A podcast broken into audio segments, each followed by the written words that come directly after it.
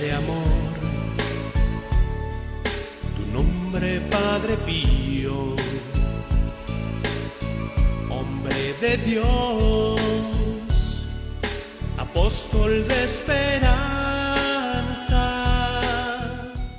El Padre Pío, en el umbral del paraíso, con el Padre Isaac Parra.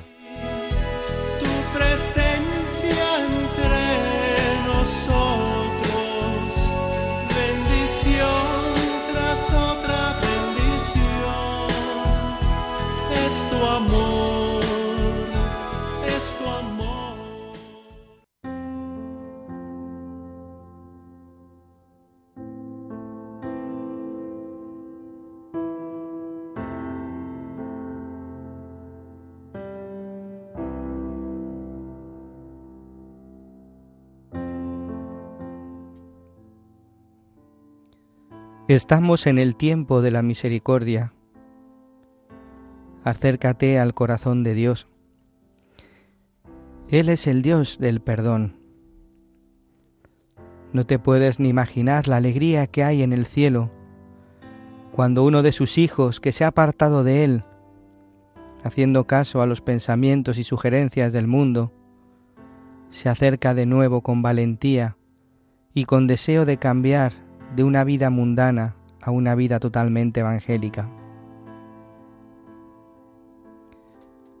Jesús, con alegría, sin apuntar con el dedo su, su delito y con una mirada de perdón y misericordia, sale corriendo a acoger a este hijo pródigo que se ha perdido.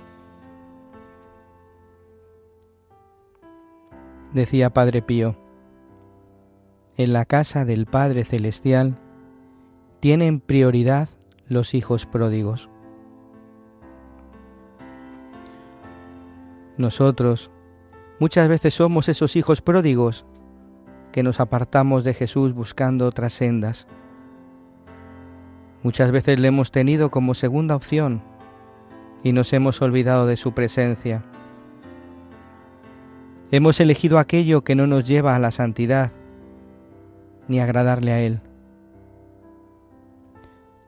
Si en tu corazón hoy reina el pecado, el mal, la vida sin Cristo, sal corriendo, levántate a aquel que puede darte la vida nueva. Él cambiará tu corazón de piedra y te dará un corazón de carne. No le tengas miedo, ánimo, levántate, porque Él es el Dios del perdón. Aunque tus pecados sean grandes, vuelve a Él con toda confianza. No te imaginas la alegría que esto produce en el corazón de Jesús. La alegría más hermosa es la alegría del perdón. Ánimo, vuelve a la casa del Padre.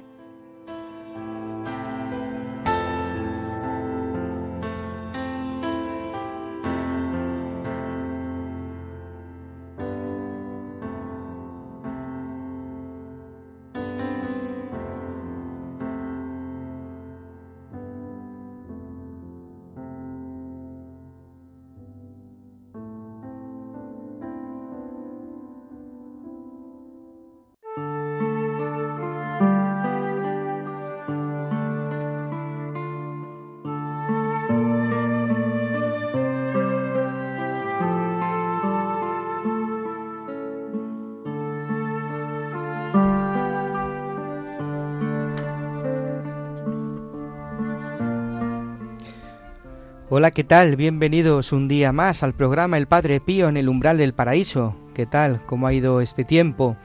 Os saluda el Padre Isaac Parra desde los estudios de Radio María, aquí en Madrid. Y aquí conmigo, en este, en este estudio, estos hermanos nuestros que nos van a ayudar en el día de hoy a introducirnos en ese corazón que tanto ha amado a los hombres. Fijaros estas palabras del Padre Pío. En la casa del Padre Celestial tienen prioridad los hijos pródigos. Y qué verdad, qué verdad más grande, ¿verdad? Cómo el Señor nos llama a cada uno de nosotros a volver, a volver con ánimo confiado, sin tener miedo, a volver a esa casa del Padre donde las cosas se viven de una forma nueva, donde todo es diferente, porque ahí está Jesucristo, que no nos miran como merecen nuestros pecados. ¿Qué tal? ¿Cómo estás, María Álvarez? Hola, pues estoy muy bien, padre, muy contenta de estar aquí un día más. ¿Cómo vives esta frase de la prioridad de los hijos pródigos en el cielo? Que sabes que hay mucha fiesta cada vez que uno se convierte y vuelve a la casa del Padre. Pues yo la vivo desde, desde la petición de no ser nunca el hijo mayor. ¿Es el que más te gusta del Evangelio? No, no es que sea el que más me guste, pero quizás sí con el que más me identifico, porque todos somos el hermano mayor de en alguna ocasión. Qué bonito, muchas gracias. También tenemos con nosotros a Juan José Ruano. Hola padre, ¿qué, ¿Qué tal? ¿Cómo estás? Pues mira, muy contento de volver a estar aquí, muchas gracias por invitarme y, muy feliz. Muy bien, muchas gracias, muchas gracias por venir. Eh, Javier López, ¿cómo estás? Pues muy bien, aquí encantado otra vez de estar con vosotros para poder hablar de, pues de nuestro santo favorito, el Padre Pío. Muchas gracias, muchas gracias por estar aquí a los tres en este programa dedicado al Padre Pío, el Padre Pío que nos lleva a ese corazón de Jesús. María, ¿qué es la carta que nos has traído para el día de hoy? ¿Qué, nos dice hoy el Padre Pío? Bueno, la carta de hoy es dura porque es un extracto de una carta que escribió Padre Pío a Rafaelina en 1915 donde toca muchísimos temas, pero la providencia ha querido que seleccionemos uno que habla de forma especial de el cuerpo de Cristo. Qué bonito ese cuerpo y qué, de Cristo. Y qué duro. Y qué duro va a ser, sí. Y qué duro va a ser. Porque el Padre Pío nos enseña, nos enseña con verdadera doctrina, ¿verdad? Hoy necesitamos escuchar estas palabras pues para poder vivir esa, esa relación con el Señor en un mundo que parece que, estamos viviendo de una forma muy relajada, ¿verdad? Demasiado relajada y también dentro de la Iglesia. Tenemos que hacer autocrítica. Sí, tenemos que volver otra vez a, a ese corazón que tanto, como os decía antes, que tanto ha amado a los hombres y volver al primer amor, ¿verdad? Muy bien, pues esto y otras muchas cosas más. Recordaros que podéis poneros en contacto con nosotros a través de eh. Esto y muchas cosas más aquí en este programa. Comenzamos.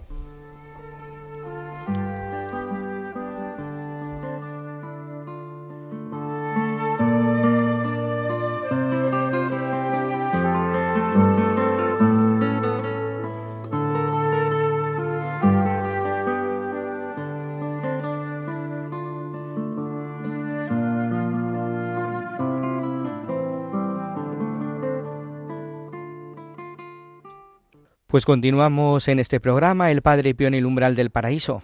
Estábamos hablando de el, Hijo Pródigo, este Evangelio precioso de Lucas, que nos habla de la misericordia de Dios. Y es que se nos invita a que vivamos de la misericordia de Dios. Fijaros cómo el Padre Pío no paró primero de confesar, confesó a, confesaba a mucha gente, a muchas personas, porque decía que era la forma de desatar a las almas de, los lazos de las manos del demonio, de Satanás y es que la misericordia es vivir siempre de ese amor que no acusa, ese amor que perdona, ese amor que ama.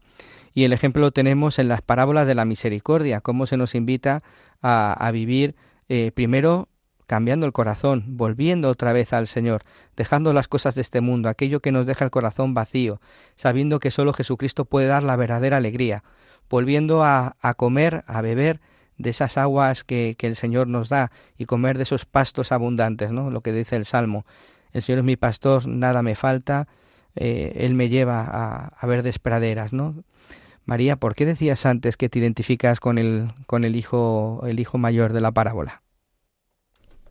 Bueno, pues porque en algún momento muchos hemos sido el hijo pródigo, ¿no?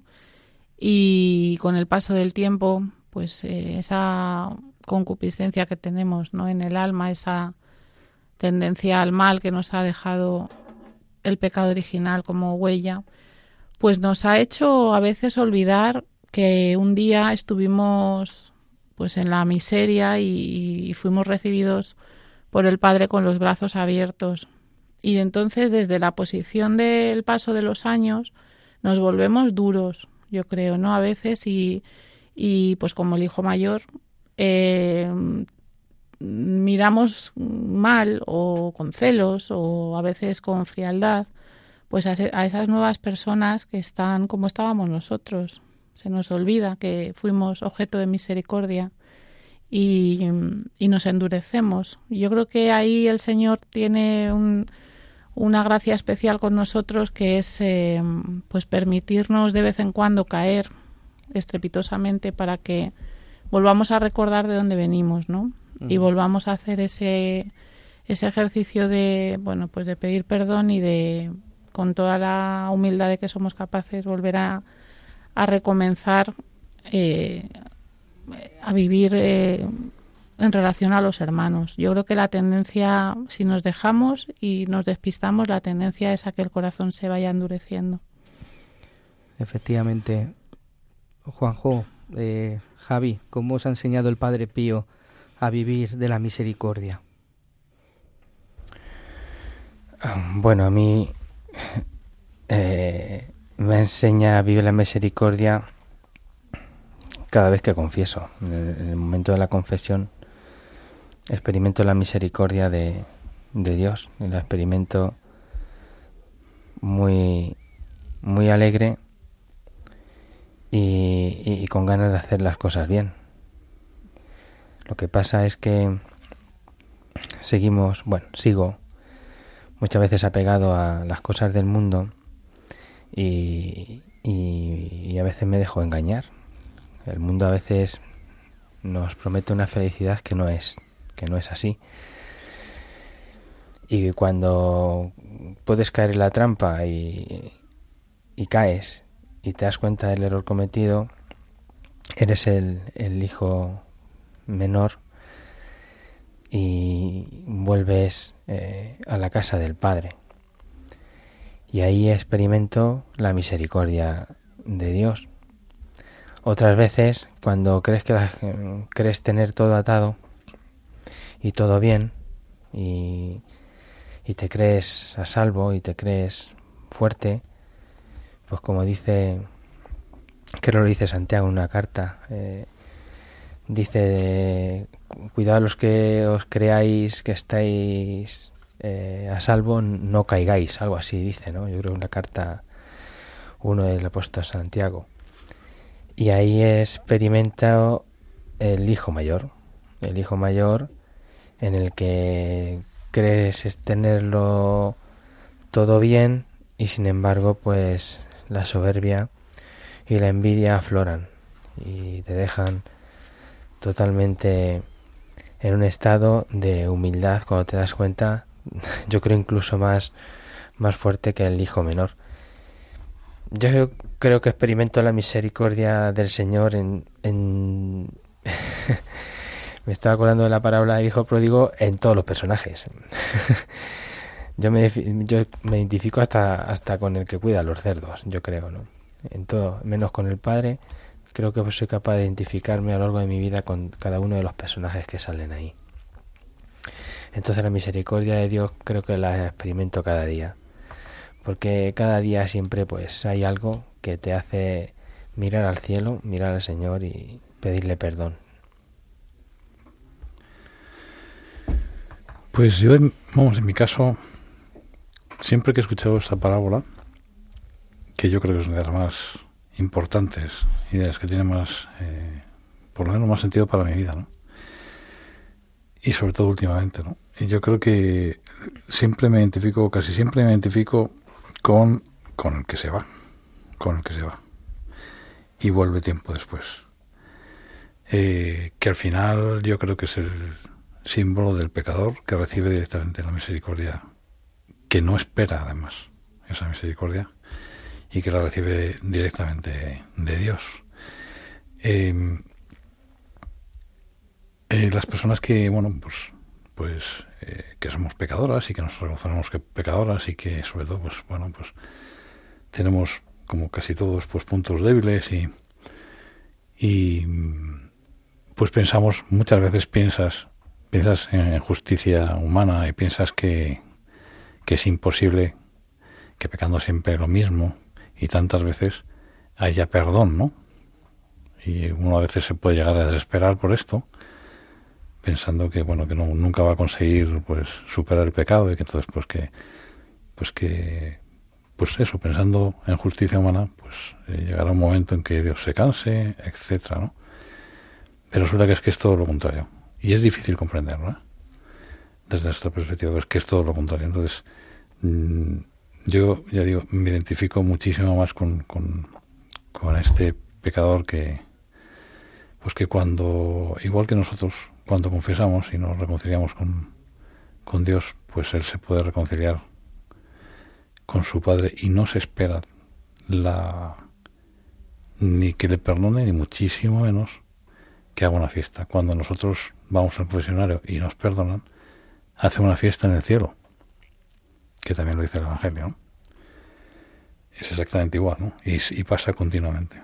Entonces, eh, yo creo que es, y es lo que más, eh, con lo que más me identifico de, esta parábola, pero además, con respecto al Padre Pío, eh, y cómo vive la misericordia, a primera vista, cuando empiezas a conocerle, pues te crees que el Padre Pío es más bien de, pues como se pensaba antiguamente, que se hacía más hincapié, sobre todo al principio del siglo pasado, y bueno, casi en España a lo largo de la mitad del, primera mitad del siglo pasado, se hacía mucho más hincapié en la justicia, en la supuesta justicia divina, la interpretación que tenían de la justicia divina que la propia misericordia. ¿no? Yo siempre cuando, al principio cuando lo me parecía más cercano a ese, a ese concepto, pero cuando lo lees no es así. ¿eh? Cuando lees las cartas y cómo habla con Rafaelina y, y cómo te dice pues eh, que la misericordia, te lo dice literalmente, ¿no? que la misericordia sobrepasa infinitamente a la malicia de cualquiera, pues te das cuenta que la presencia de misericordia en, en, los textos del Padre Pío es mucho más importante que en, en cuanto a, a, a, su explicación, ¿no? la explicación que está que, que, da pues a Rafaelina, mucho más importante que la propia justicia, que tampoco lo olvida, ¿no? pero es mucho más potente que la, que la justicia. ¿no? Y bueno, es un el tema de la misericordia divina es un es yo creo que es una es un concepto de estos que que se tienen medio olvidados a veces y que se deberían bueno, pues se deberían estar recordando continuamente. Yo creo que cuando Jesús se aparece a Santa Faustina Kowalska, que se tiene que aparecer ya en el siglo pasado, en el año 38 creo que fue, o 36, eh, yo creo que se tiene que aparecer Jesús porque es una necesidad clara, porque la gente se está olvidando de este tema, ¿no? Se está olvidando de la importancia que tiene la misericordia. Y no lo podemos olvidar porque seguramente es de lo más importante y de lo más específico además de, nuestra religión. En otras religiones, también monoteístas, el tema de la misericordia es muy, muy diferente. Casi, casi se olvida. Y en, nuestra, para nada, es, es, es, fundamental. Y bueno, yo creo que eso es eh, lo que a mí me dice esta parábola. Pues muchas gracias a los dos, a los tres. Eh, simplemente decir estas palabras del Papa, ¿no? Del Papa Francisco. Dios no se cansa nunca de perdonar, somos nosotros los que nos cansamos de pedir perdón. Y vamos a continuar ahora, vamos a escuchar esa carta de la que nos hablaba María, esta carta del Padre Pío respondiendo a, Rafaelina eh, Cherase. ¿Qué es lo que nos contaba María? Pues es que le, habla de muchísimas cosas, de la, del ofrecimiento de la voluntad propia a Dios, eh, va haciendo un poco una, un desglose de las distintas partes del Padre Nuestro. Y bueno, nos hemos quedado con cuando reflexiona sobre danos hoy nuestro pan de cada día, ¿cuál es este pan? Muy bien, pues vamos a por ello.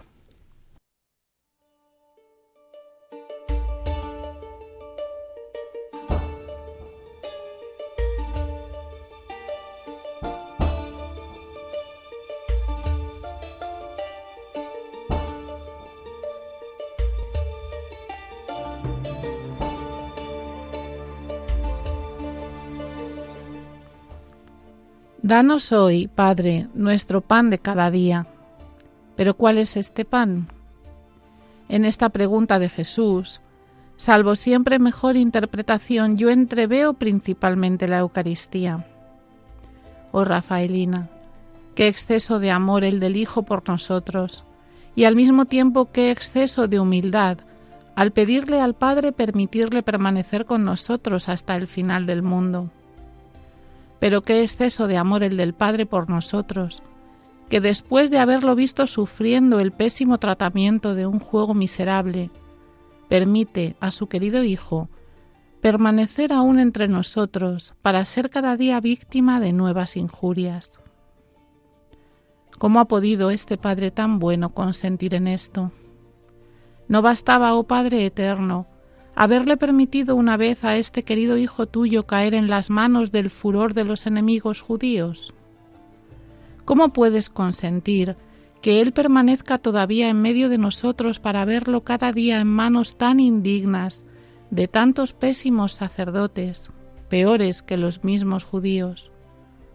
¿Cómo se mantiene, oh Padre, tu piadoso corazón al ver a tu unigénito descuidado y quizás también despreciado por tantos cristianos indignos? ¿Cómo, oh Padre, puedes consentir que Él sea recibido sacrílegamente por tantos cristianos indignos? Oh Padre Santo, cuántas profanaciones, cuántos sacrilegios debe tu piadoso corazón tolerar.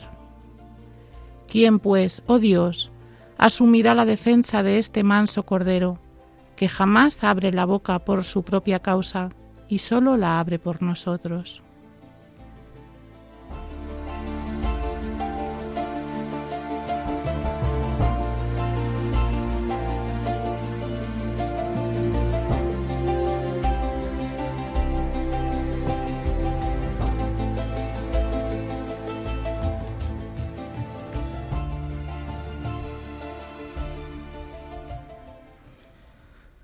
Madre mía, qué texto. Muchas gracias, María. No deja indiferente. es, tanto para los laicos como para los sacerdotes. Es, que es lo más es lo más grande que tenemos, es lo más lo más valioso, ¿no? Ese pan de cada día que es la Eucaristía. El Padre Pío decía que es exceso de amor, de humildad, de ese Jesucristo que viene eh, a través de las palabras del sacerdote a un pedazo de pan y a un poco de vino, ¿no? Y como Él queda con nosotros todos los días hasta el final del mundo. Y, es verdad lo que dice, ¿no? Como a pesar de todo eso Jesucristo sigue siendo injuriado, sigue siendo crucificado por nuestros pecados, por nuestras miserias, incluso pues por los sacrilegios y, todas las profanaciones que hay, ¿no? Qué, qué, invitación está a poder recibir a Jesucristo en la Eucaristía con un corazón bien dispuesto, con un corazón pues preparado, ¿no? Eh, a través de la confesión. Mira cómo, eh, qué, providencia, ¿no? Esta frase del Padre Pío de que en el cielo, en la casa del Padre Celestial, tienen prioridad los hijos pródigos. Qué importante es volver a, Jesucristo a través del sacramento de la confesión y tener un corazón limpio para poder recibirle, ¿no? Yo lo primero que pienso con este texto, anda que no le hemos dado vueltas al epistolario número 2, pero yo no era consciente de este fragmento. No, sé si lo había llegado a leer antes, pero me ha impresionado sobre todo el hecho de que está escrito en el año 1915. Es que hace un siglo. Y si el Padre Pío se expresa en estos términos respecto de la forma de comulgar que había eh, hace y de los sacerdotes eh, tratar el cuerpo de Cristo y de los laicos de recibirle hace 100 años, yo no me, me he hecho a temblar, ¿no? De cómo se pronunciaría sobre este tema ahora mismo, ¿no? Si le tuviéramos entre nosotros. Me aterroriza pensarlo. Y mm, bueno, pues eh, hay una cosa que a mí me llama la atención y se lo he oído comentar muchas veces a algunos sacerdotes, ¿no? Que es esas colas que hay siempre a la hora de la comunión, ¿no? En la misa, en las misas más concurridas, las de los domingos o en las primeras comuniones, ¿no? Eh, que se llena la iglesia de invitados que cada niño lleva por su familia y tal. Entonces, ves unas colas de gente para comulgar muy largas, pero no las ves igual de largas en el confesionario, ¿no? Y pues eh, es que el Padre Pío está hablando de sacrilegio, es que es una cosa muy grande, ¿no?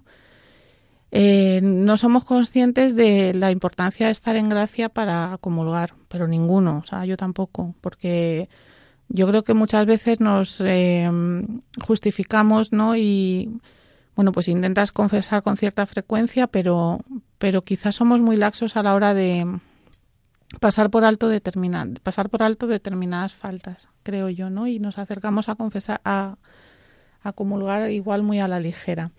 Y, hay también una cuestión respecto a esto que me voy hilando pensamientos, perdonar, ¿no? En voz alta, pero eh, hay mucha gente que, que cree que si vas a misa y no comulgas, no. O sea, que ir a misa es comulgar. Y se nos olvida que tú puedes participar de la misa y no comulgar y no pasa nada y te has llevado un gran fruto, ¿no? Por el hecho de haber participado en el sacrificio, haber estado presente. Y a lo mejor no estabas en disposición, no pasa nada porque no comulgues, o sea, no es obligatorio comulgar en todas las misas. Te puedes quedar sentado y esperar a poder confesarte, si no puedes en ese mismo día, en ese mismo momento, y, y estar en mejor disposición para comulgar. Yo no sé si deberíamos de hacer el esfuerzo de ser un poco más sin caer en escrúpulos y, alerta siempre de que el demonio con esto tampoco nos nos, eh, nos tiente y nos, eh, nos confunda, pero quizá deberíamos de intentar ser un poquito más exigentes ¿no? con, con la disposición que tenemos a la hora de acercarnos a la Eucaristía.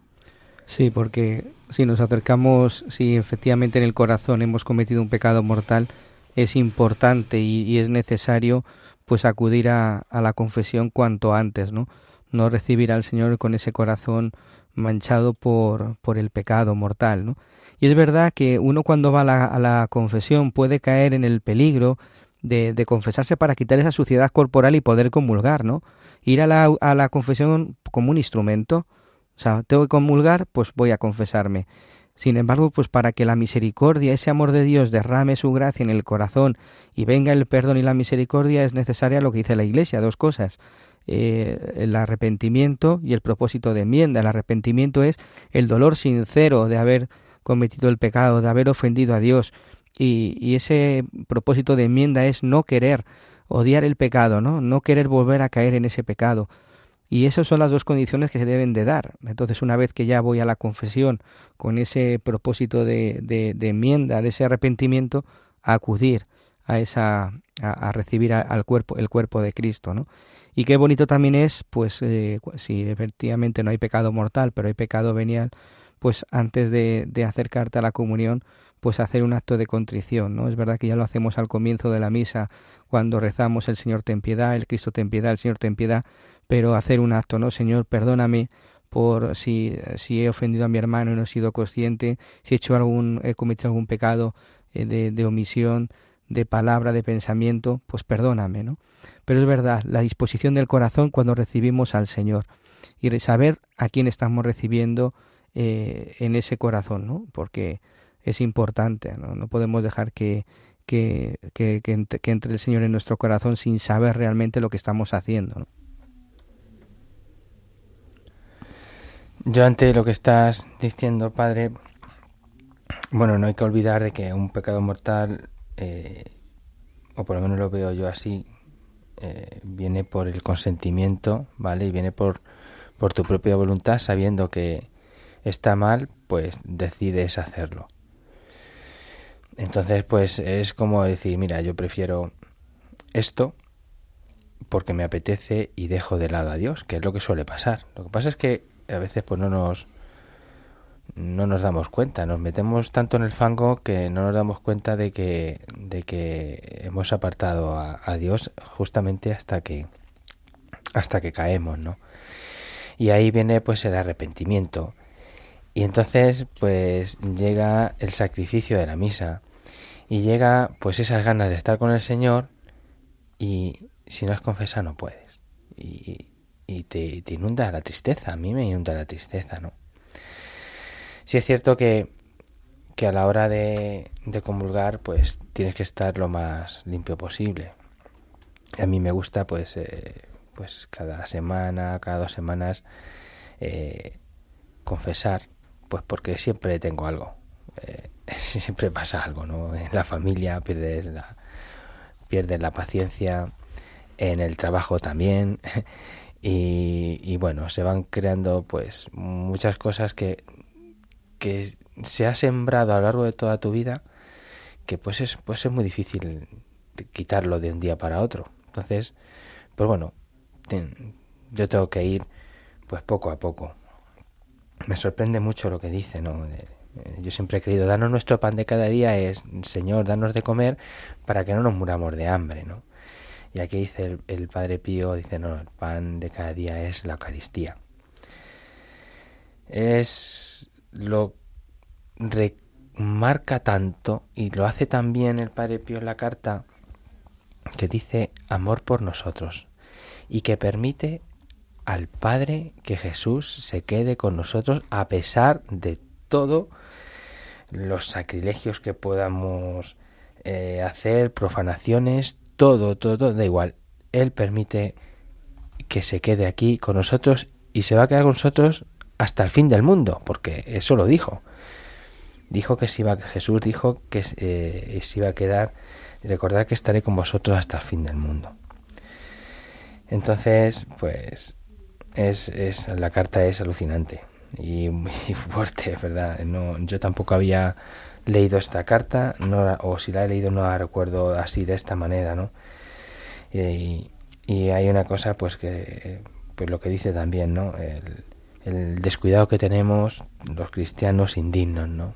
Pues yo también me siento indigno de vez en cuando, pero es con la esperanza puesta en, el Señor que es la solución, la solución al, al problema. No tenemos que estar con la vista puesta en el problema ni en el pecado cuando se cae, ¿no? Pues tenemos que ver con la esperanza y alegría de que Jesús venció a la muerte y con eso pues venció a todo mal. Decía Juan Pablo II que, qué importante es hacer la, la, confesión por devoción, ¿no? Es verdad que muchas veces pues eh, no hay tan no hay pecado mortal, pero sí hay pues eh, pues un deseo de, de querer ir a confesar, de confesar pues tus pecados aunque sean veniales, porque es verdad que hay que estar preparado y como decía antes María, ¿no? No pasa nada pues porque hasta hasta que no te confieses, pues no no recibas al Señor en la Eucaristía si hay si hay pecado mortal, ¿no? Eh, mucha gente pues está acude a misa y no pueden por su situación personal acercarse a comulgar y ellos mismos pues hacen esa confesión, esa oración de la comunión espiritual, ¿no? decirle pues que hay tanto deseo de recibirle, pero que en este momento por ciertas circunstancias no puede recibirle, ¿no? Y le pide al Señor que venga, que venga a su corazón, que venga a su corazón, pues como lo haría, ¿no? Si estuviera, si estuviera comulgando. Y eso el Padre Pío nos, nos invita muchas veces a hacerlo, incluso fuera del ámbito de la, de la Eucaristía, ¿no? Cuando no podemos ir a misa o cuando estamos tumbados en la cama por una enfermedad, se nos pide, ¿no? El Padre Pío anima que hagamos esas comuniones espirituales. Bueno, pues a mí de, la carta lo que más me ha impactado, sin ninguna duda, es eh, la diferencia que tiene el Padre Pío de ver la Eucaristía. Eh, ahí se nota como el Padre Pío eh, tiene una, una visión que es totalmente beatífica, ¿no? Muy mucho más cercana a Dios que a la nuestra. Nosotros no vemos todo eso que ve el Padre Pío. El Padre Pío, y entonces podemos pensar, bueno, el Padre Pío está exagerando, ¿no? ¿Cómo puede estar hablando tantísimo de, de las profanaciones, de, de las manos indignas, de, de los desprecios, de sus ultrajes permanentemente, ¿no? Porque es que él lo ve, mientras que nosotros no lo estamos viendo. Él es capaz de verlo y nosotros no. Pero no es que esté exagerando, sino que esa es la realidad. Eso a mí me hace muchísimo reflexionar. Eh, eh, como estáis comentando, yo creo que María, eh, al final mm, se puede convertir la comunión en un en una especie de pues de rito superficial, ¿no? que bueno, como lo hace todo el mundo, yo también lo hago, ¿no? Y yo quiero hacerlo porque lo hace todo el mundo y lo estoy viendo y para que la gente me vea que lo estoy haciendo también, quiero decir, pues es un tema también de deshabilidad, de deshabilidad social, ¿no? Pero claro, es que es el cuerpo de Cristo. Es que es el cuerpo de Cristo lo que vamos a recibir. Entonces, eh, claro, cualquier cosa que no esté, que no sea pura o muy pura, pues a los que lo ven con los ojos del Padre Pío o, al Padre Pío cuando lo ve, pues le parece no digno. Le parece que no es digno. ¿eh?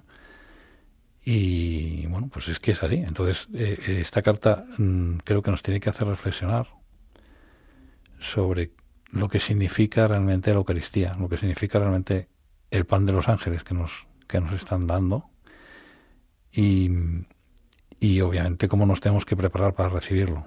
Y yo creo que posiblemente todo el mundo ha hecho ha hecho eh, comuniones pues que no han sido perfectas.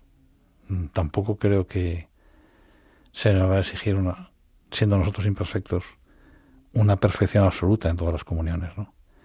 Pero esto para mí es un continuo, no es o todo o nada.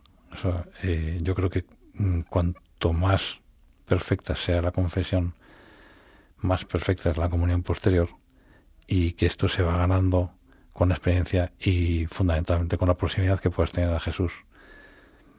Eh, y luego, aparte de, de lo que estáis comentando, que es importantísimo no vincular directamente a la misa a la comunión, que no, sino al estado que tú tengas del alma, que es lo que al final te, te permite no comulgar.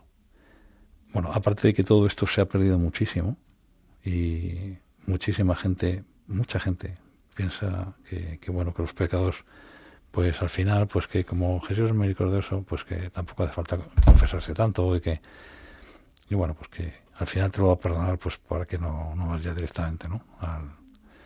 pues aparte de eso, eh, eh, yo creo que eh, al final mm, lo que nos quiere decir aquí el Padre Pío es que seamos capaces de, de entender la realidad completa de la Eucaristía, de lo que supone la Eucaristía. ¿no? Yo recuerdo, muchas veces he recordado lo que lo que sentía el Padre Pío cuando cuando eh, consagraba, ¿no?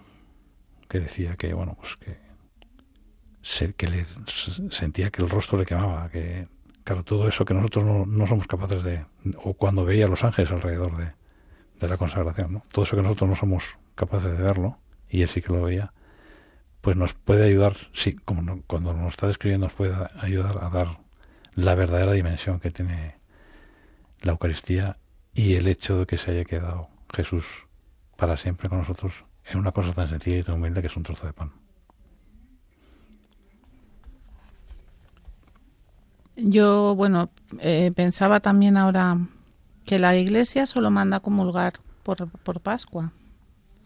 Quiero decir, no es obligatorio lo que decimos antes, ir a quien va a misa a diario comulgar todos los días, porque es lo que dice Javi, es que al final convertimos em, la Eucaristía en un trámite, en un no sé, es, es complicado, ¿no? Porque cada persona pues es un mundo y tiene su sensibilidad espiritual propia y su y, y está en el momento en que está, ¿no? De su vida de fe, pero yo cuando yo me convertí, yo creo que aquí lo he contado, eh, los dos primeros años de mi conversión yo estaba excluida de la vida sacramental, porque era una de esas personas que ha dicho el Padre Isaac que por su situación personal no se podía acercar a los sacramentos y es muy duro, es muy duro recibir de sopetón, no voy a entrar en detalles ahora, el, el don de la fe y, y verte fuera de, pues de la confesión y verte fuera de la misa. Y yo iba a misa todos los días, lunes, martes, miércoles, jueves, viernes, sábado y domingo, iba a misa y me quedaba sentada en mi banco y no comulgaba.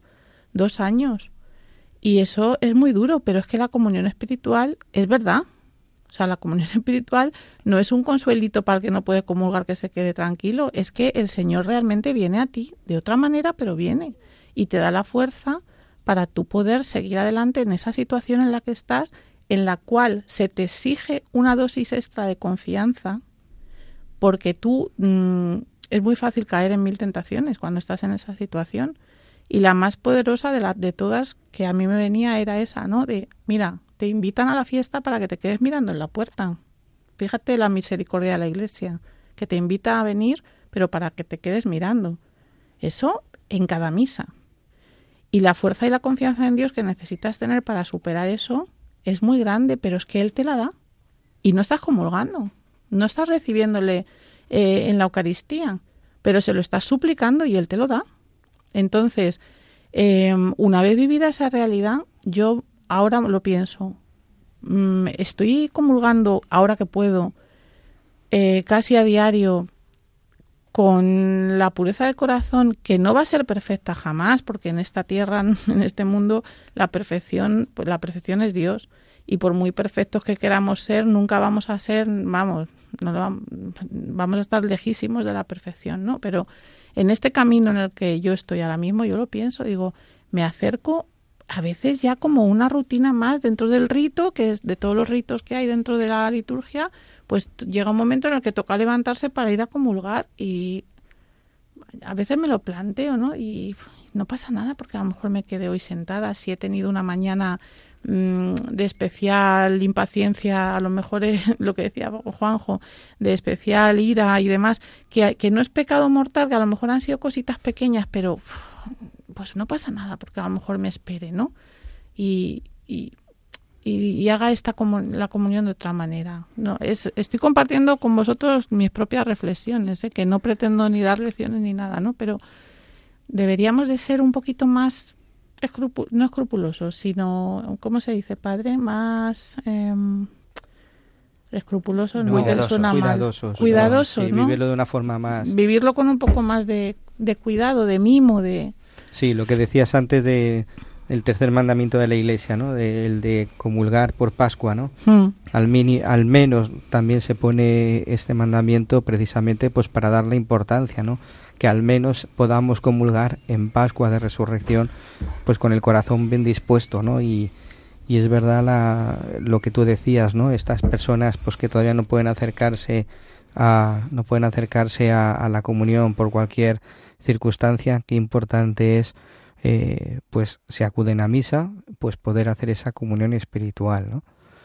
Pero pues invitando a, pues a, ir a la palabra, a, escuchar la palabra de Dios en la Eucaristía, porque la palabra de Dios puede transformar tu vida, puede cambiarla, ¿no? Cuánta gente que, estaba en situación irregular, pues ha acudido a la iglesia, ha, ha acudido a misa siempre que ha podido, ha escuchado la palabra y cómo la palabra la ha ido alimentando, la ha ido cambiando, la ha ido transformando, ¿no? Y, bueno, pues esas circunstancias te va llenando también el corazón y llenando el corazón de la gracia, ¿no? Y eso es, eh, eso es lo importante. Si yo, esas personas, si alguna está en esta situación y nos escucha ahora mismo, pues yo la invito desde la propia experiencia a hacer todo lo que pueda hacer, no pensando que se le excluye, eh, que se le discrimina, que se le invita a mirar como haciéndole ver, fíjate, tú no eres digno. No, no, no, no, no. Que es pura misericordia de Dios que esté en esa situación, porque de esa perseverancia, o sea, Él le va a dar la gracia sí o sí para poder mm, mantenerse en esa situación. Y de esa perseverancia verá grandes frutos, porque esa situación particular que no le está permitiendo participar en plenitud ¿no? de la vida de la Iglesia, con la perseverancia y la confianza en Dios se va a resolver. Él la va a resolver. A mí me gustaría aclarar simplemente que no es, bueno, que los oyentes no piensen que estamos diciendo aquí que no que reduzcan las comuniones, ¿vale? O sea que el objetivo no es que se reduzcan las comuniones, sino que la gente vaya más preparada a las comuniones y que se aumenten. ¿eh? Sería, sería, ese sería el objetivo, no, no que se reduzcan las comuniones. El Padre Pío decía, oh, si los hombres supiesen apreciar este don, no serían tan escasos no sería tan escaso el número de los que comulgan. El Padre Pío ve totalmente, ve importantísimo que la gente comulga, pero claro, que lo hagan de manera preparada, con, con, el espíritu. Cuando estás en el altar, el cielo baja a la tierra, Atenas. Los ángeles y santos te adoran sin cesar por la fe sé que es verdad, aunque fallen los sentidos, eres tú en el pan y el vino cuando estás en el altar. Bendito y alabado sea Jesús en el altar. Admirable celestial. Bendito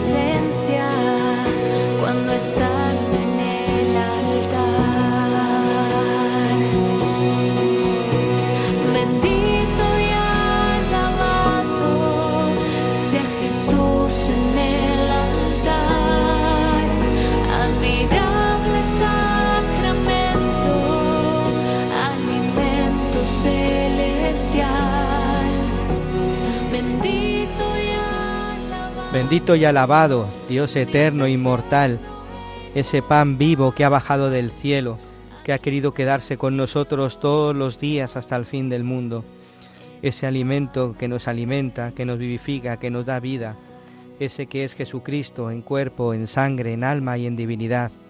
Bendito y alabado sea el santísimo sacramento del altar. Bendito, bendito sea Dios.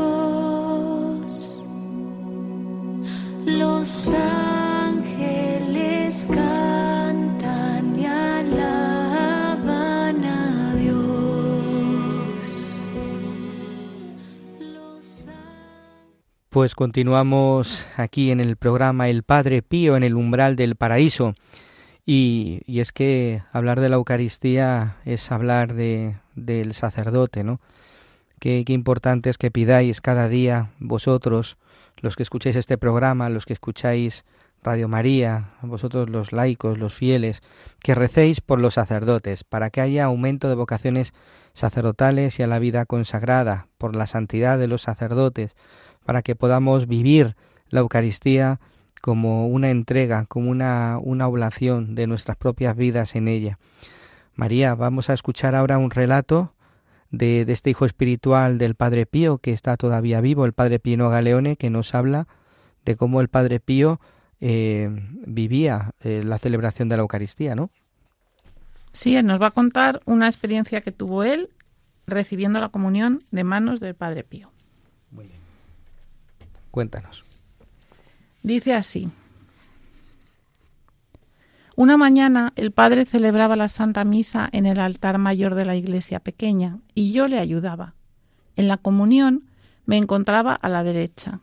Arrodillándome en la grada del altar esperaba mi turno. Tomada la comunión por aquel que estaba a mi lado, el padre Pío se puso delante de mí y tomando entre los dedos la partícula, la miraba con tanta intensidad que la tuvo por un buen tiempo sostenida, elevada un poco sobre la píxide. Los momentos de espera me obligaron a mirar atentamente cada movimiento del padre, pero para mi sorpresa vi claramente cambiar su semblante en el de Jesús. Era de estatura normal, en hábitos sacerdotales, ojos serenos, voz dulce, labios con un gesto de sonrisa. Vi mover esa mano antes inmóvil que tenía entre los dedos la partícula y se acercaba lentamente a mi boca. Mirando los ojos, abrí la boca y tomé la partícula. Todavía su semblante era el de Jesús. Después bajé la cabeza cerrando los ojos en recogimiento, pero a causa de la alegría y de la sorpresa, los volví a abrir poco a poco con la esperanza de unir el gozo de la vista de Jesús y la delicia de su presencia sacra sacramental sin distraerme. En cambio, al volver a abrir los ojos, vi a Padre Pío retomar su semblante con simplicidad y seguir adelante con naturalidad. Ninguno se dio cuenta, porque ninguno me dijo nada. Al Padre, solo un simple gracias de mi parte, entrecruzando con su sonrisa. Y así terminó.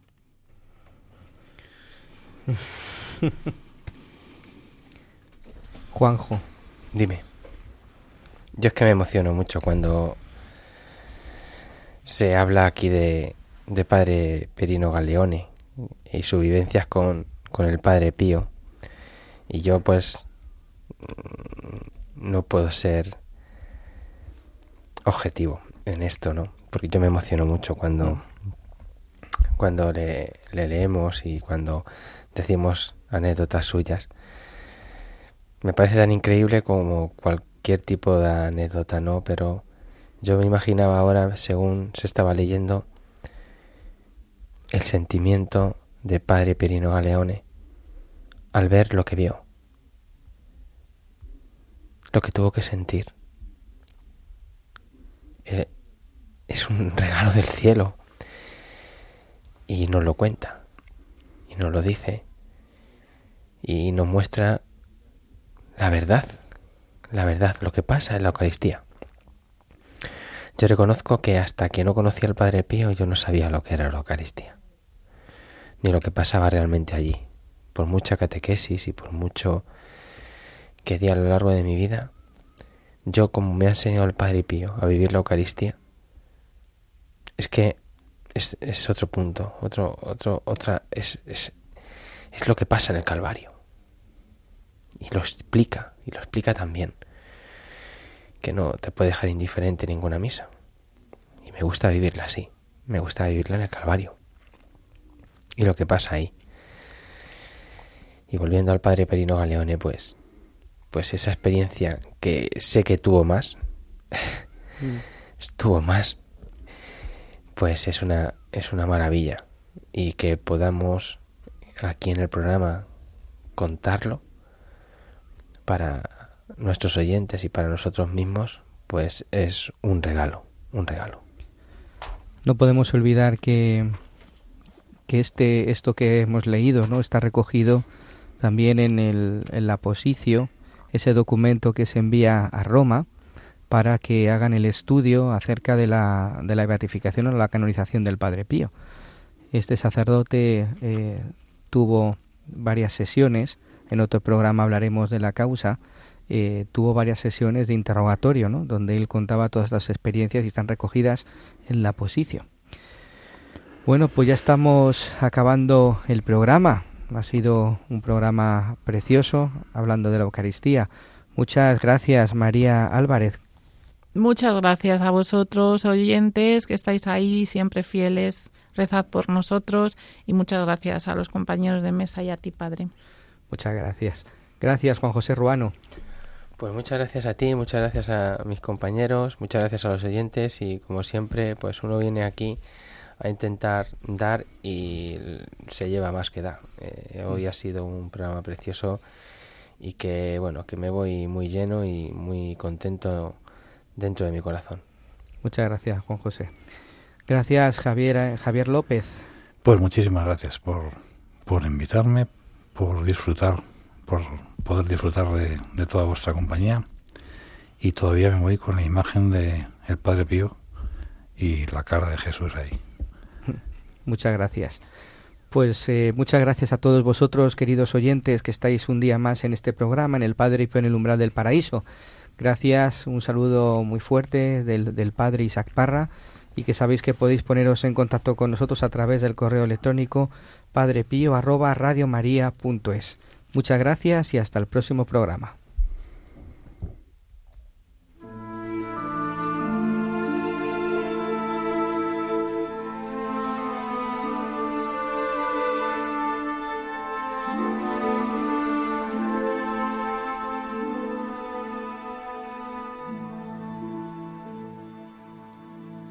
Dulcísimo Jesús, Redentor del género humano, miradnos humildemente postrados delante de vuestro altar. Vuestros somos y vuestros queremos ser, y a fin de poder vivir más estrechamente unidos con vos, todos y cada uno, espontáneamente, nos consagramos en este día a vuestro sacratísimo corazón. Muchos, por desgracia, jamás os han conocido. Muchos, despreciando vuestros mandamientos, os han desechado. Oh Jesús benignísimo, compadeceos de los unos y de los otros, y atraedlos a todos a vuestro corazón santísimo. Oh Señor, sed Rey no sólo de los hijos fieles que jamás se han alejado de vos, sino también de los pródigos que os han abandonado. Haced que vuelvan pronto a la casa paterna, para que no perezcan de hambre y de miseria. Sed rey de aquellos que por seducción del error o por espíritu de discordia viven separados de vos. devolvedlos al puerto de la verdad y a la unidad de la fe, para que en breve se forme un solo rebaño, bajo un solo pastor. Sed rey de los que permanecen todavía envueltos en las tinieblas de la idolatría o del islamismo. Dignaos a traerlos a todos a la luz de vuestro reino. Mirad finalmente con ojos de misericordia a los hijos de aquel pueblo que en otro tiempo fue vuestro predilecto. Descienda también sobre ellos bautismo de redención y de vida, la sangre que un día contra sí reclamaron. Conceded, oh Señor, incolumidad y libertad segura a vuestra Iglesia. Otorgad a todos los pueblos la tranquilidad en el orden. Haced que del uno al otro confín de la tierra no resuene sino esta voz. Alabado sea el corazón divino, causa de nuestra salud. A él se entonen cánticos de honor y de gloria por los siglos de los siglos. Amén.